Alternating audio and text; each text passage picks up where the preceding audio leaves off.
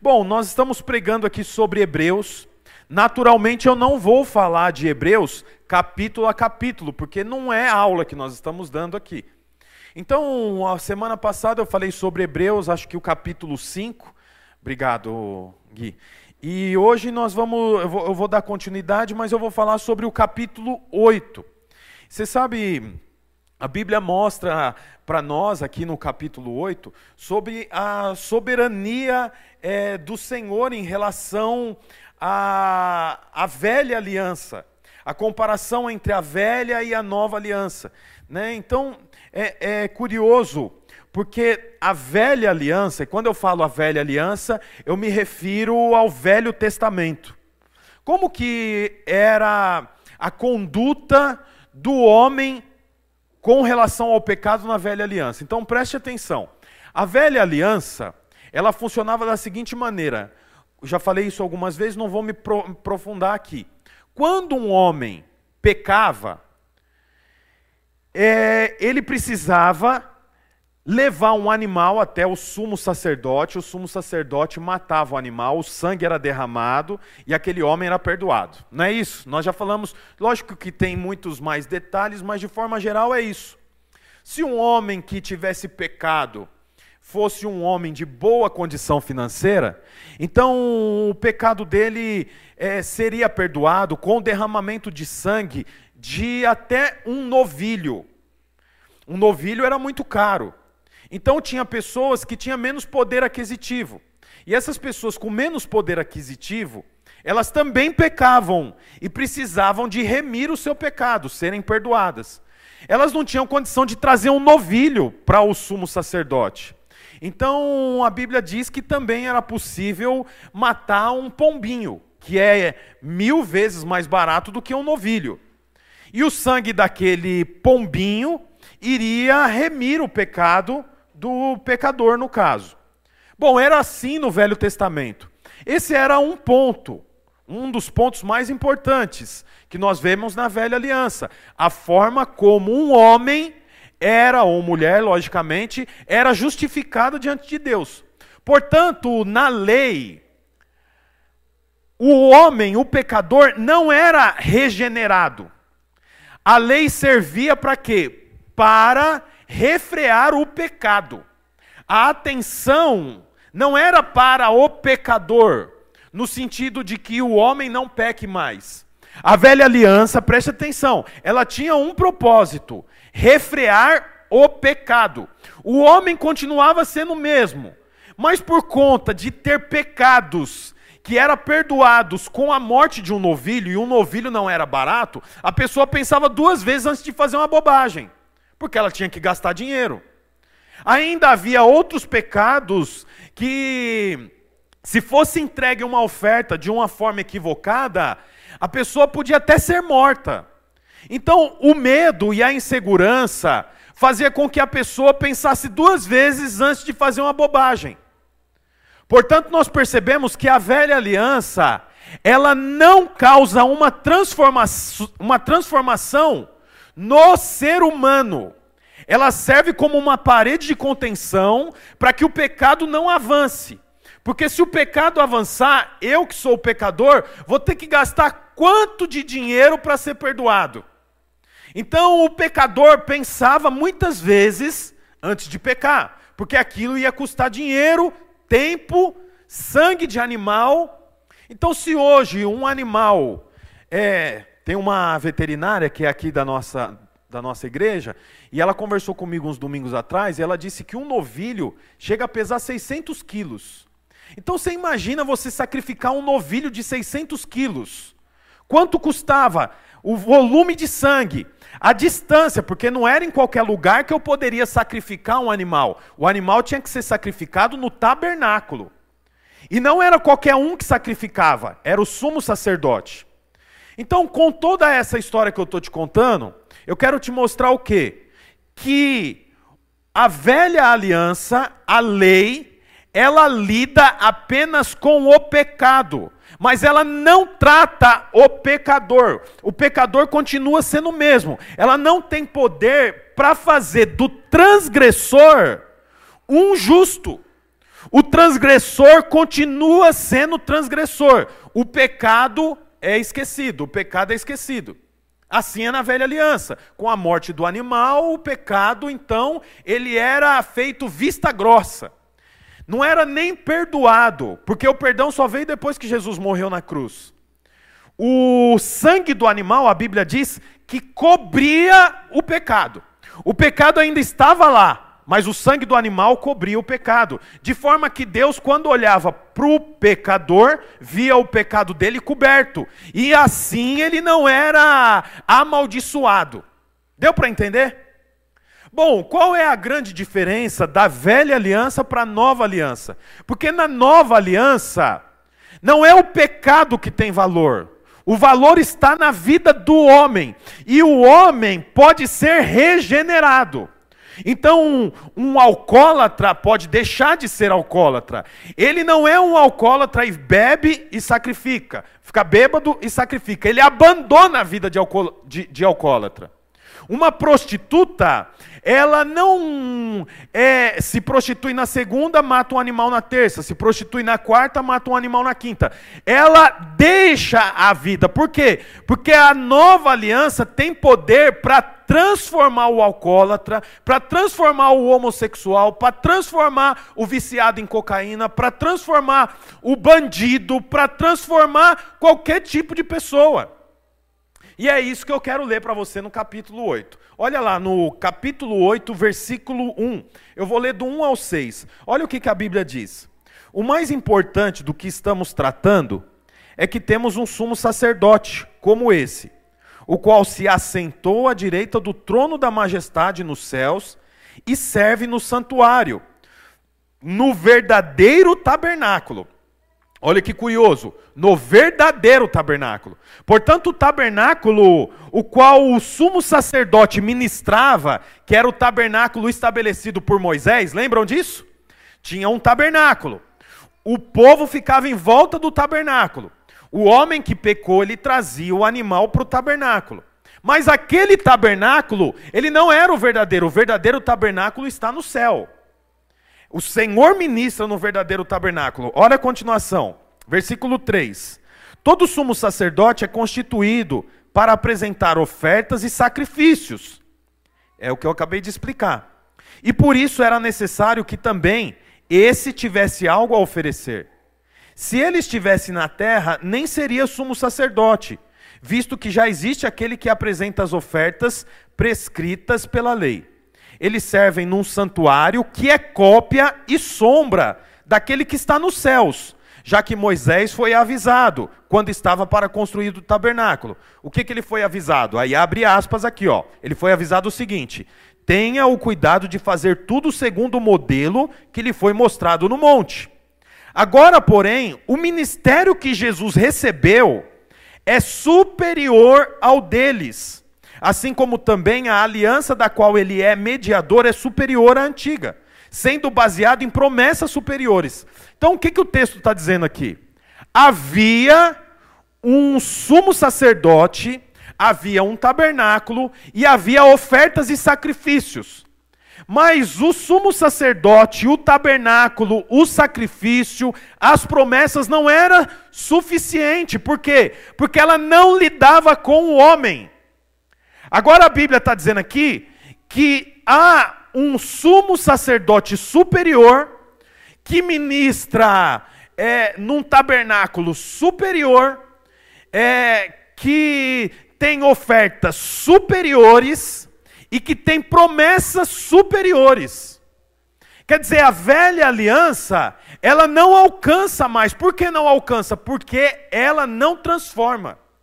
Quem vive na lei não pode ser transformado, porque a lei lida apenas com o pecado. Ela não lida transformando o indivíduo, ela lida apenas refreando o pecado. Olha o que, que o texto diz no capítulo 7, versículo 18. A ordenança anterior é revogada, porque era fraca e inútil.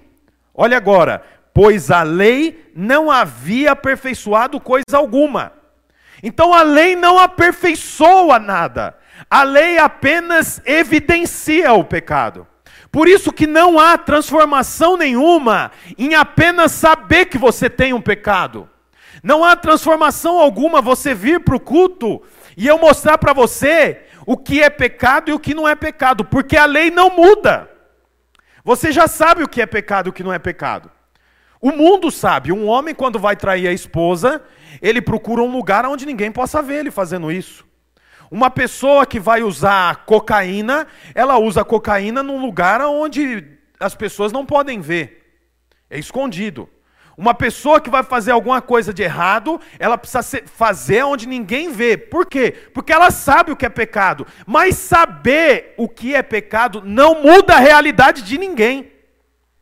Todo mundo que está preso sabe que está preso porque fez alguma transgressão. E não é por isso que essa pessoa se torna uma outra pessoa depois de ter sido presa. Portanto, saber dos erros não muda a vida de ninguém. Não adianta você saber. A lei fazia o quê? Apontava o erro. Não pode, isso não pode. Se você fizer isso, você vai sofrer por conta disso. Se você fizer aquilo, você vai sofrer por conta daquilo. Mas isso não altera a vida de ninguém. É isso que a Bíblia está dizendo. A antiga lei, ela é fraca e inútil. E como diz aqui entre parênteses, né, o texto aqui da minha versão está entre parênteses, diz assim: Pois a lei não havia aperfeiçoado coisa alguma. Então, saber o que você deve fazer e o que você não deve fazer não é o suficiente. Saber como você deve tratar a sua esposa não é o suficiente. Saber como você deve tratar o seu esposo, o seu marido, não é o suficiente. Portanto, a lei, ela é fraca e inútil. A velha aliança não tem poder. Olha a continuação. Sendo introduzida no lugar da velha aliança uma esperança superior, pela qual nos aproximamos de Deus. Então é interessante. Você vê o texto. Moisés foi um, um homem importantíssimo na, na história bíblica. Os cinco primeiros livros da Bíblia foi escrito por Moisés. E Moisés não estava com Adão quando aconteceu tudo o que aconteceu nos primeiros capítulos de Gênesis.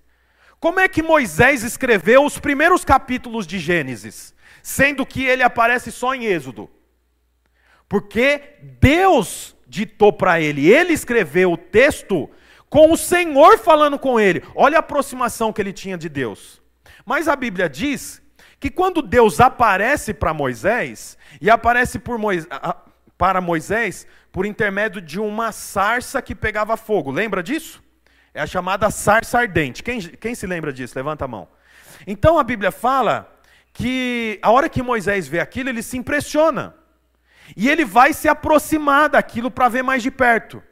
Aí a Bíblia diz que Deus respondeu: Não se aproxime para que não morra. Esse, essa é a conduta da velha aliança. Na velha aliança, ninguém se aproxima de Deus. Por quê? Porque homem nenhum é transformado. A velha aliança serve para refrear o pecado. Portanto, o homem, por mais importante que ele fosse, ele não podia se aproximar de Deus. Mas aqui na nova aliança, olha o que a Bíblia diz: sendo introduzida uma esperança superior pelo qual nos aproximamos de Deus. Portanto, você tem liberdade para se aproximar do Senhor. Por quê? Porque enquanto na velha aliança o pecado era refreado, na nova aliança o homem é transformado. E homens transformados podem se aproximar do Senhor. Homens transformados não significa que não pecam. Homens transformados significa que tem revelação de que pecam, mas o Senhor está pronto para perdoá-lo ele está pronto a se arrepender. A velha aliança não existia isso. Na velha aliança, o pecado era o foco. Na nova aliança, o foco não é o pecado. O foco é o homem que se tornou imagem e semelhança de Deus, coberto pelo sangue de Jesus. Então, nós percebemos que a Bíblia fala que foi introduzida uma esperança superior. E eu queria gastar um pouco de tempo falando sobre esperança.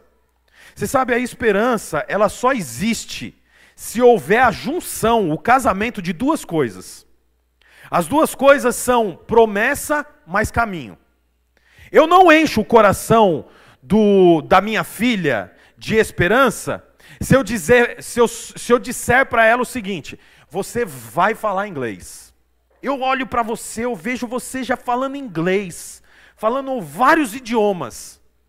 Isso não enche o coração dela de esperança. Por quê? Porque tem até algum tipo de promessa, mas não tem o caminho. Esperança é quando eu dou a promessa, mais o caminho. Filha, o papai vê você trabalhando numa empresa e sendo responsável por um departamento de. É, é, como é que fala? Coisa internacional? Comércio exterior. Mas para isso, quando você tiver 12 anos, o papai vai colocar você na escola de inglês e você vai estudar por três anos. Quando você terminar, você vai estar falando inglês. É o começo de onde você vai chegar. Quer dizer, eu dou promessa, mas eu dou junto o caminho. Isso somado gera esperança.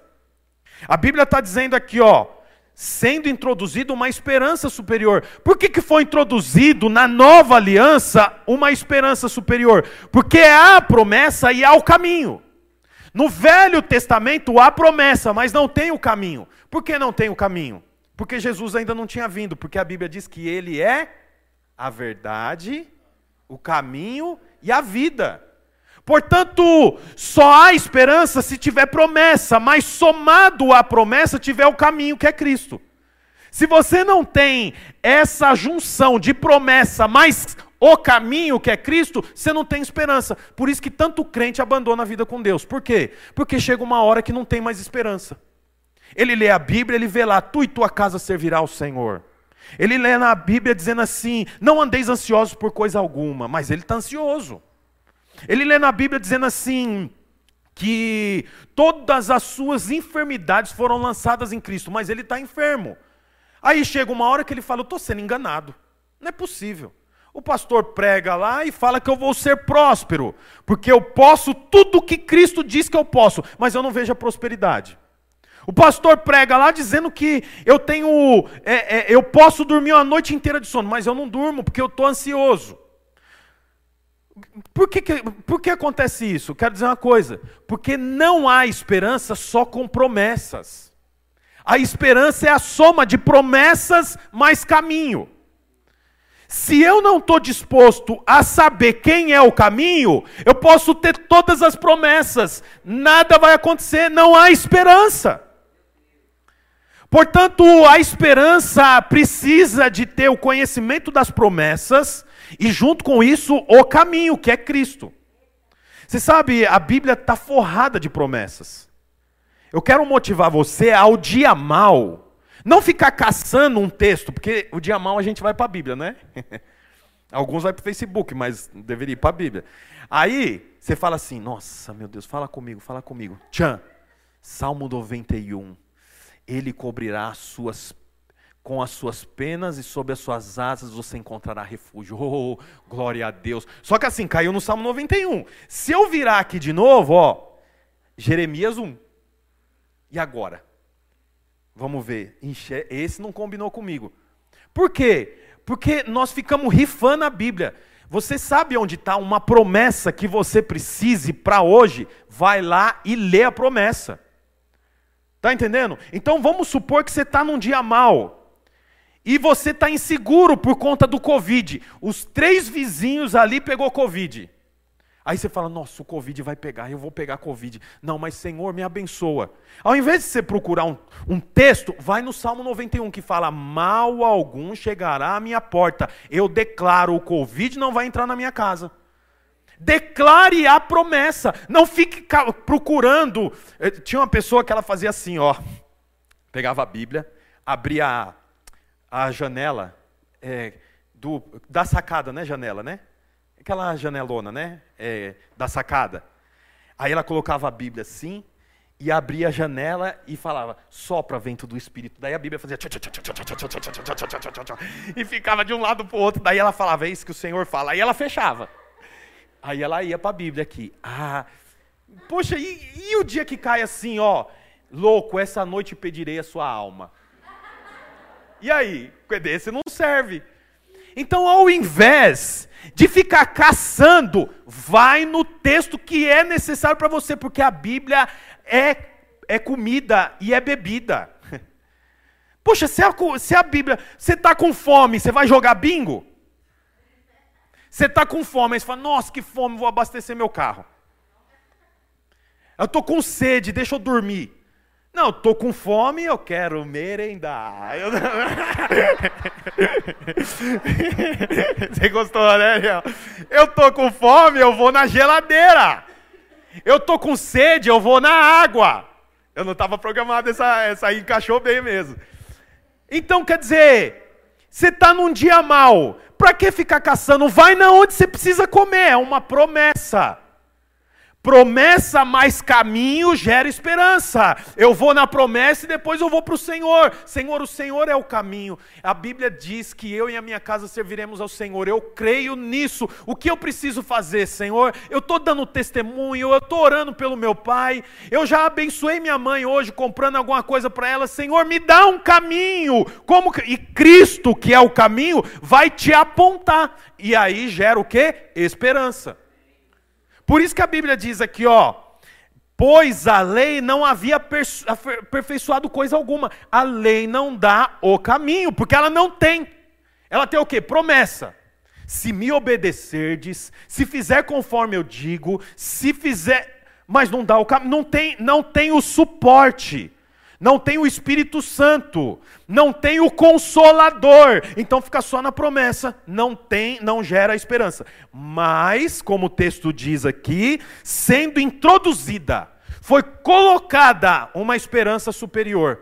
A esperança superior faz o quê? Pela qual nos aproxima de Deus, me leva para próximo do Senhor. Deixa eu te perguntar uma coisa aqui. Quem que te leva para próximo de Deus? Sua conduta? Não. Quem te leva para próximo de Deus é a sua espiritualidade? Não. Quem te leva para próximo de Deus é Cristo. Foi introduzida uma nova esperança.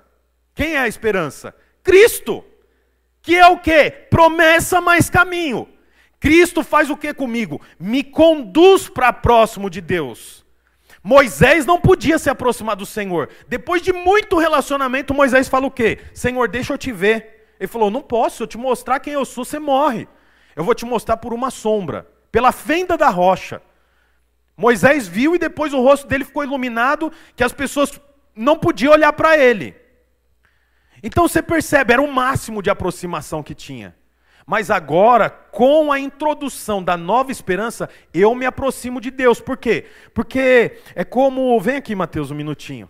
É como. Fica aqui atrás de mim assim uns 50 centímetros para trás de mim, virado para frente. Então, você olha para o Mateus, mas você possivelmente não vê o Mateus. Então, quando eu levanto a mão, o Mateus levanta, mas você não vê a mão do Mateus. Quando eu aponto para lá, é, é, o Mateus aponta, mas você não vê a mão dele. A mesma coisa é com Cristo. Por que, que eu posso me aproximar de Deus? Porque quando eu me aproximo de Deus, Cristo está na frente. Então Deus olha para o Mateus, mas não vê o Mateus, vê Cristo.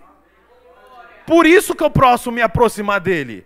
Agora, se não tem a introdução da esperança superior que é Cristo, o Mateus está sozinho. Então, quando ele se aproxima de Deus, ele vai morrer. Por quê? Porque ele não tem a cobertura que é Cristo. E aí Deus olha para ele, está cheio de pecado. Deus olha para ele, está cheio de corrupção. Tá, Deus olha para ele e ele é como um pano de imundícia, assim como eu e você. Pano de imundícia é um pano que serve para como para suturar uma ferida, não serve para nada. Mas como foi introduzida nova esperança, que é Cristo, Deus abençoou Mateus por meio de Cristo. Deus não abençoa o homem. Porque o homem não pode ser abençoado por Deus. Deus abençoa o homem por meio de Cristo. Então, Cristo é abençoado. E como eu estou assentado com Cristo, eu sou abençoado por meio de Cristo.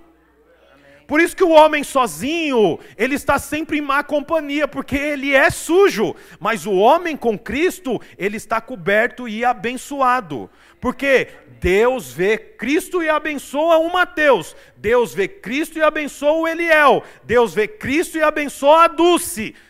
Deus não abençoa a Dulce, Deus abençoa a Cristo. Pode voltar, Mateus. Então, olha que, que curioso, a esperança foi introduzida. Agora eu quero mostrar para você aqui. Hum. o resultado disso. Há três resultados disso. O resultado de Cristo ser inserido nos eleva.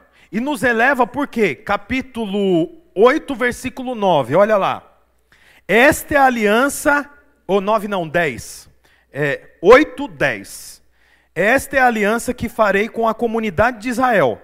Depois daqueles dias, declara o Senhor, porei as minhas leis em sua mente e as escreverei em seu coração, serei o seu Deus e eles serão o meu povo.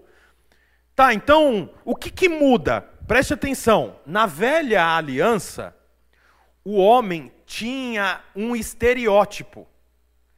Não era importante o que ele era por dentro, era importante o que ele era por fora. Tanto que em uma ocasião, Jesus chama os religiosos de sepulcro caiado. Já falei aqui, o que é sepulcro caiado? Sepulcro é onde vai o morto. Mas ele é caiado, pintado de cal. Então, quando olha para um sepulcro caiado, você pensa que é limpo, mas dentro está cheio de morte. Quem olha é branco.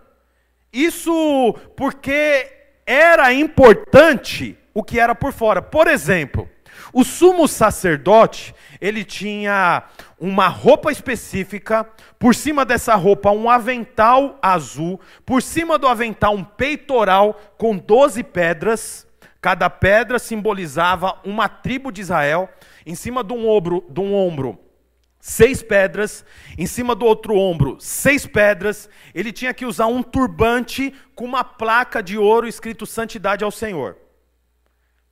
Era essa a conduta do sumo sacerdote. Então, quando esse homem passava com 24 pedras preciosas, com uma roupa feita de seda, de cetim, que ninguém tinha, com um turbante, ele era o símbolo de Deus. Agora, na nova aliança, há uma mutação. Por quê? Porque a nova aliança é superior. O que, que é superior? Olha o que a Bíblia diz: Porei minhas leis em sua mente e escreverei em seu coração. Agora, não importa o que é por fora, importa sim o que é por dentro. Mas não só por dentro, importa o que tem na mente e no coração. Porque a Bíblia diz aqui, ó, Porei as minhas leis em sua mente, escreverei no seu coração. Um homem, preste atenção nisso aqui, ó. Uma pessoa não é transformada pela roupa que usa.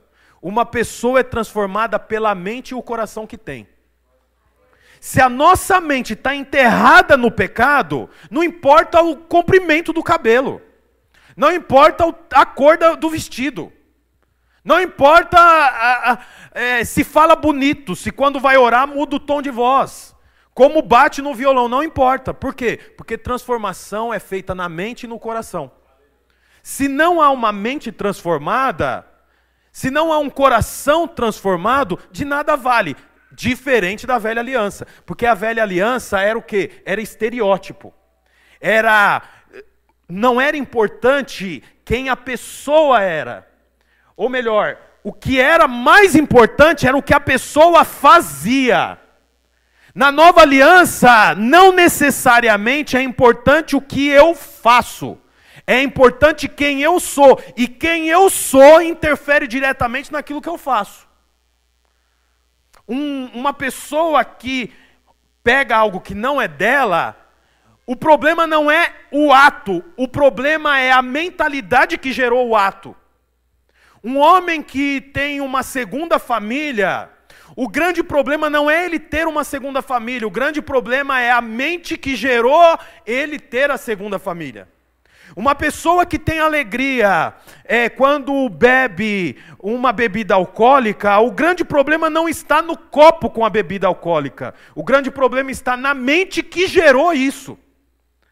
Tá entendendo? Porque senão eu posso tirar todas as garrafas de bebida de dentro de casa. Se a transformação não for na mente, ele vai beber em outro lugar. Ele pode abandonar a segunda família, mas se a mente não for transformada, ele muda de país para não ter mais problema com aquela amante, mas ele arruma um amante no outro país. Porque o problema não está no ato, o problema está na mentalidade que gerou o ato. Está entendendo?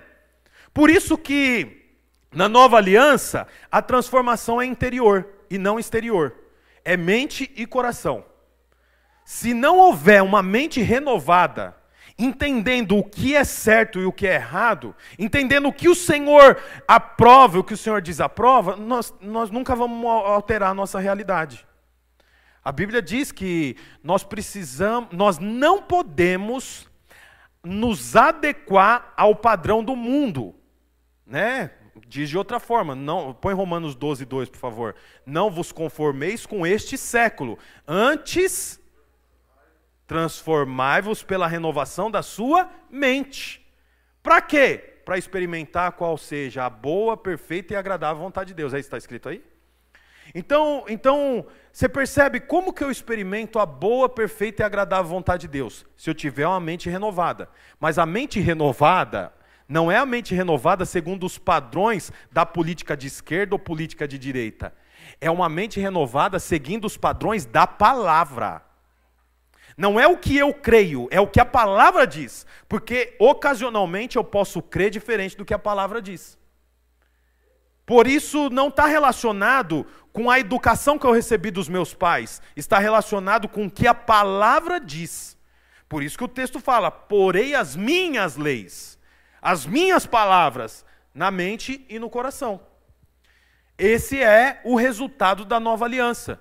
O Senhor não está mais olhando para você. Você vê, os, o, os religiosos lá do, da, da, do tempo de Cristo, eles levavam a religião ao pé da letra, ao ponto deles pegarem pequenos textos bíblicos, escrever em pequenos papéis, vou dizer assim, amarrar e colocar na beira da, da roupa, perto do pé.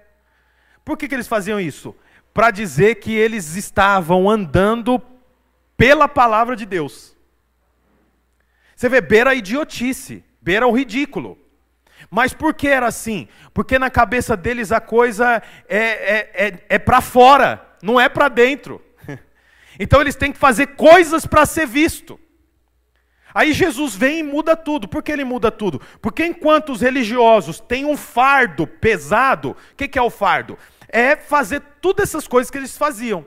Então, se eu quero ser um discípulo do rabino ou do rabi, eu tenho que levar o seu fardo. Levar o fardo é fazer tudo que o meu rabino faz. Quando Jesus agora encontra os discípulos, ele vem, ele vem e fala assim, ó, me siga, o que já é o oposto ao normal. O normal não é o mestre chamar o discípulo. O normal daquela época era o discípulo procurar o mestre. Jesus é tão humilde que ele vai e fala: "Vem andar comigo. O meu fardo é suave e leve". Ele muda toda a história. Por quê? Porque a questão não é mais para fora, é para dentro. Aí alguém pode pensar, nossa, então era fácil caminhar com Jesus. Não, porque a transformação mais difícil é dentro. Você olha, olha para a pessoa que está do seu lado aí, dá uma olhadinha. Tem cara de que é pecador? A Lília disse que tem, também olhou para o marido, né? Mas você olha, ó, tudo, né? A roupinha de crente, né? É, a paz do Senhor, irmão, tudo bem? Não é assim? Você fala, oi, querida, ai, que linda que você tá. Não é? E aí, nossa, mano, combinou, hein, Renan? Camisa preta, essa top, hein, meu? Então, quer dizer, aqui eu sou crente. Mas é, é curioso, porque é, o lugar de ser crente não é aqui, é lá fora. Então, é, a transformação não é por fora. Não é o tom de voz que você usa. Não é, é, a transformação é dentro. E o difícil é quando você entra no carro e fala, ai, não acredito, você viu o que ela fez? Ai, fala pro marido, que o legal é saber o que os maridos falam para as esposas e as esposas falam pro marido. Que aqui, ó, todo mundo, ó o João, santão, ó, oh, Senhor, tu és bom. A hora que entra no carro é que são elas, né? Nossa, o pastor fala muito. Ah, tá louco. Nossa, e outra, tá falando sério, daqui a pouco solta uma piada. Eu acho isso muito errado. Então, quer dizer, a transformação é dentro, não é fora, e aí que é difícil. Você vê que Pedro, em uma ocasião, ele é corrigido ao ponto de Jesus falar assim: arreda-te de mim, Satanás. Tem um demônio dentro de você. Então, olha, a questão não é por fora, é por dentro. É aí que é a dificuldade de ser transformado. É a mentalidade, é o coração. E essa é uma marca da nova aliança. A, a velha aliança, ela relaciona com o estereótipo. Mas a nova aliança, ela valoriza a transformação de dentro para fora. Sabe, eu não estou dizendo aqui que não é importante a roupa que você usa. A roupa é importante. A forma como você lida com as coisas é importante, mas ela só é um resultado do que você é internamente. E não o contrário. Olha a continuação do texto, versículo 11 diz assim: Ninguém mais ensinará o seu próximo, nem o seu irmão, dizendo: Conheça o Senhor, porque todos eles me conhecerão, desde o menor até o maior, porque eu lhes perdoarei a maldade e não me lembrarei mais dos seus pecados. Qual é o resultado dessa nova aliança? O perdão de todos. Você vê, é, a Bíblia está dizendo aqui, ó, não há mais necessidade de ninguém ensinar para o irmão dizendo: conheça o Senhor. Por quê? Porque eu conheço o Senhor não é baseado no que me dizem. Eu conheço o Senhor baseado no perdão que eu recebi. Olha, olha o que o texto diz, ó. Me conhecerão desde o menor e o maior. Por quê? Porque eu lhes perdoei a maldade. Por isso que o texto diz: quanto mais pecado perdoado, maior amor. Você não conhece Jesus só por conta de vir para o culto e ouvir uma pregação. Você não conhece Jesus só por conta de participar do curso de teologia. Você conhece Jesus por intermédio de conhecer a misericórdia dele e o quanto ele te perdoa. É o que o texto está falando aqui. Não precisa mais me apresentar para ninguém. Do menor ao maior, todos me conhecerão porque eu lhes perdoei a maldade. Sabe qual é a maior marca de Cristo? O perdão. O ápice do ministério de Jesus foi morrer na cruz, o ápice, o ponto alto. O ponto alto de Jesus não foi seus ensinamentos. O ponto alto de Jesus não foi nem o sermão do monte. O ponto alto de Jesus foi o quê? Morrer na cruz e perdoar a todos que o recebem. Portanto, nós percebemos aqui, eu, é, todos me conhecerão. Por que todos me conhecerão? Por causa do perdão. O perdão faz você conhecer Jesus. Por isso que aquele que não sabe que foi perdoado, não sabe quem é Cristo. Só sabe quem é Cristo aquele que entendeu que ele perdoa. Essa é a marca da nova aliança. Na nova aliança, na velha aliança, não é o pecador que é perdoado, é o pecado que é paralisado. O pecado que é refreado não o pecador. Na nova aliança, o pecador tem uma experiência com o Senhor. Na nova aliança, o pecador reconhece quem é Cristo. Por quê? Porque ele é perdoador. Eu quero dizer uma coisa para você: hoje é o dia de você sair daqui leve, porque Cristo te perdoou. Aleluia. Cristo te perdoou. Não foi um pecado barato, foi um pecado caro. Por isso é importante que você saiba que Cristo lembrou de você e te perdoou. Agora você tem que ter uma nova vida, uma nova realidade, uma nova história, um novo tempo. Por quê? Porque Cristo me perdoou. Eu não posso mais fazer o que eu fazia. Eu não posso mais ter a conduta que eu tinha. E por último, versículo 13, é um outro resultado da nova aliança. Diz assim: Chamando nova esta aliança, ele tornou antiquada a primeira. E o que se torna antiquado e envelhecido está a ponto de desaparecer. Então, a velha aliança, ela tinha prazo de validade, mas a nova aliança é eterna. Nós vivemos debaixo dessa aliança. A aliança de que nós fomos perdoados, a aliança de que eu posso me aproximar do Senhor. A velha aliança ela tinha prazo de validade, mas a nova aliança não tem mais. Você precisa entender que o Senhor quer se aproximar de você. O Senhor tem prazer em você. À medida que você entende que você é perdoado, naturalmente a sua conduta deve ser alterada. A conduta é alterada. Por quê? Porque aquele que foi perdoado entende, eu não posso mais andar por aquele jeito. Eu não posso mais ter aquela conduta, eu preciso parar de fazer aquilo. Mas não necessariamente alguém vai te dizer isso. Quem vai te dizer isso é Cristo, é o Senhor, porque agora ele pode se aproximar de você e você pode se aproximar dele. Ele fala ao seu coração. Eu queria que você ficasse de pé no seu lugar.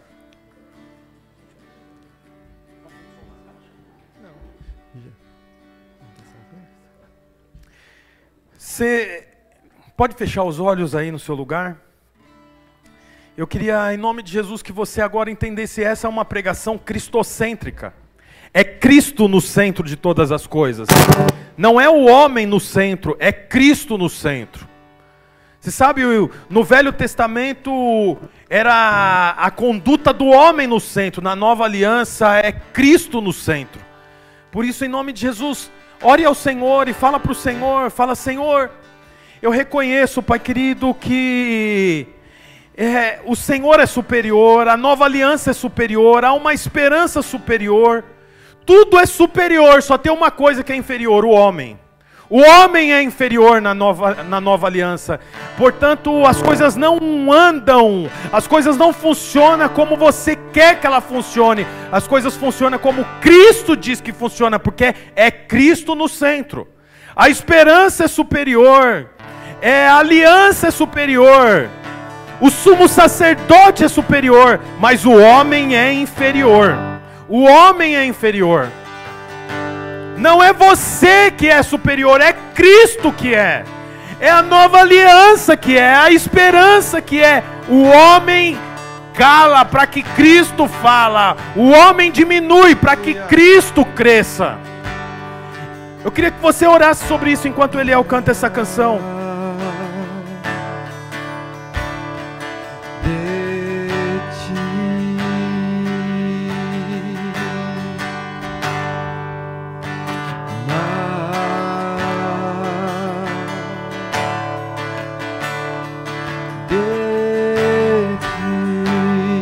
Se você conhece essa canção, cante ela.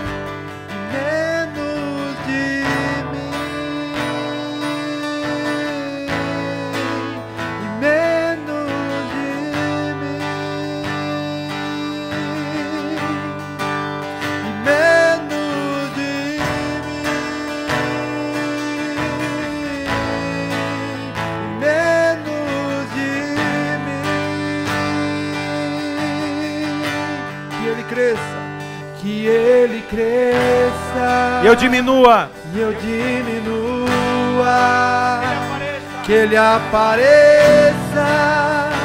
Que eu me constranja com a sua glória e todo o seu amor.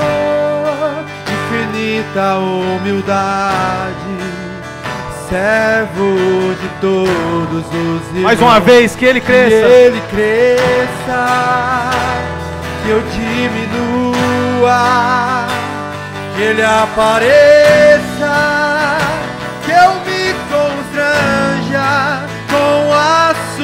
sua glória e todo o seu amor, infinita humildade. Aleluia. Aleluia. Ainda nesse espírito eu queria que as meninas estivessem servindo a ceia, você vai pegar o cálice, mas não vai comer, apenas segure. Enquanto Eliel canta essa canção, no centro da bandeja tem algumas uvas, essas uvas são destinadas para quem ainda não é batizado. Da mesma forma, pegue e segure, obrigado.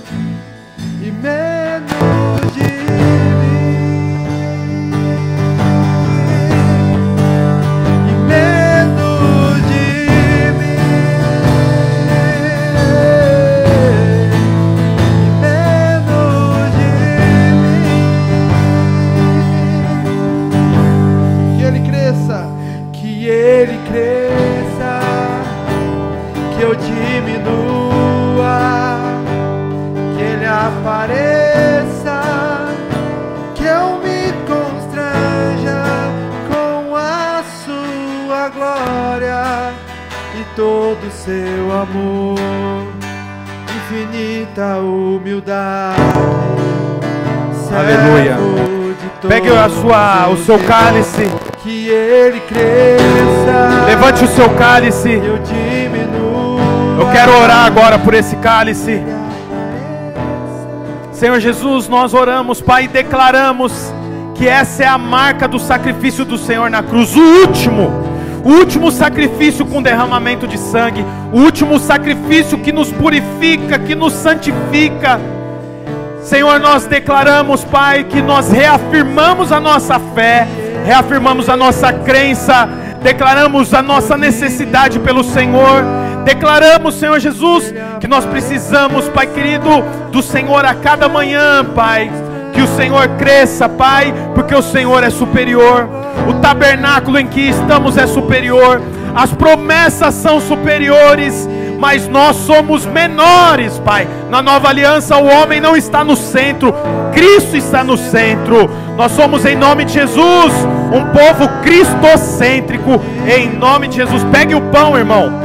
Pegue o pão, levante ele e declare sobre a sua saúde. Fala, Senhor, esse pão, Pai, traz saúde física para mim.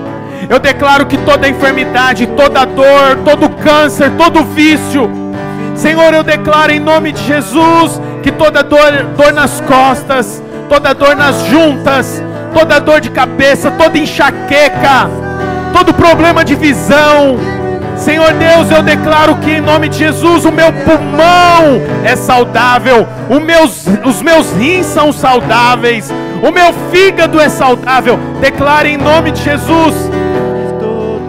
Nós cremos e declaramos, Pai, que nós temos a saúde do Senhor. Aleluia. Coma do pão.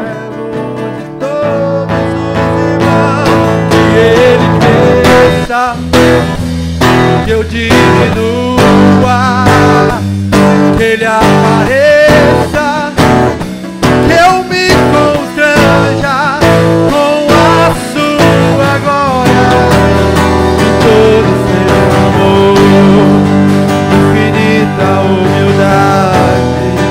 Aleluia.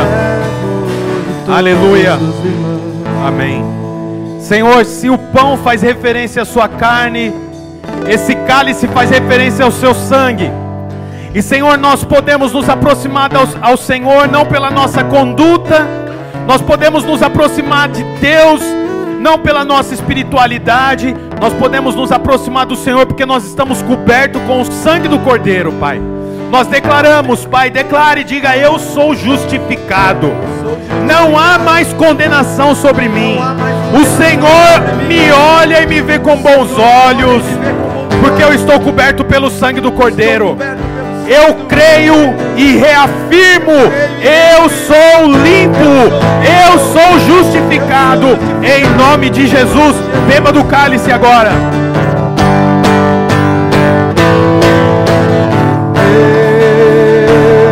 Eu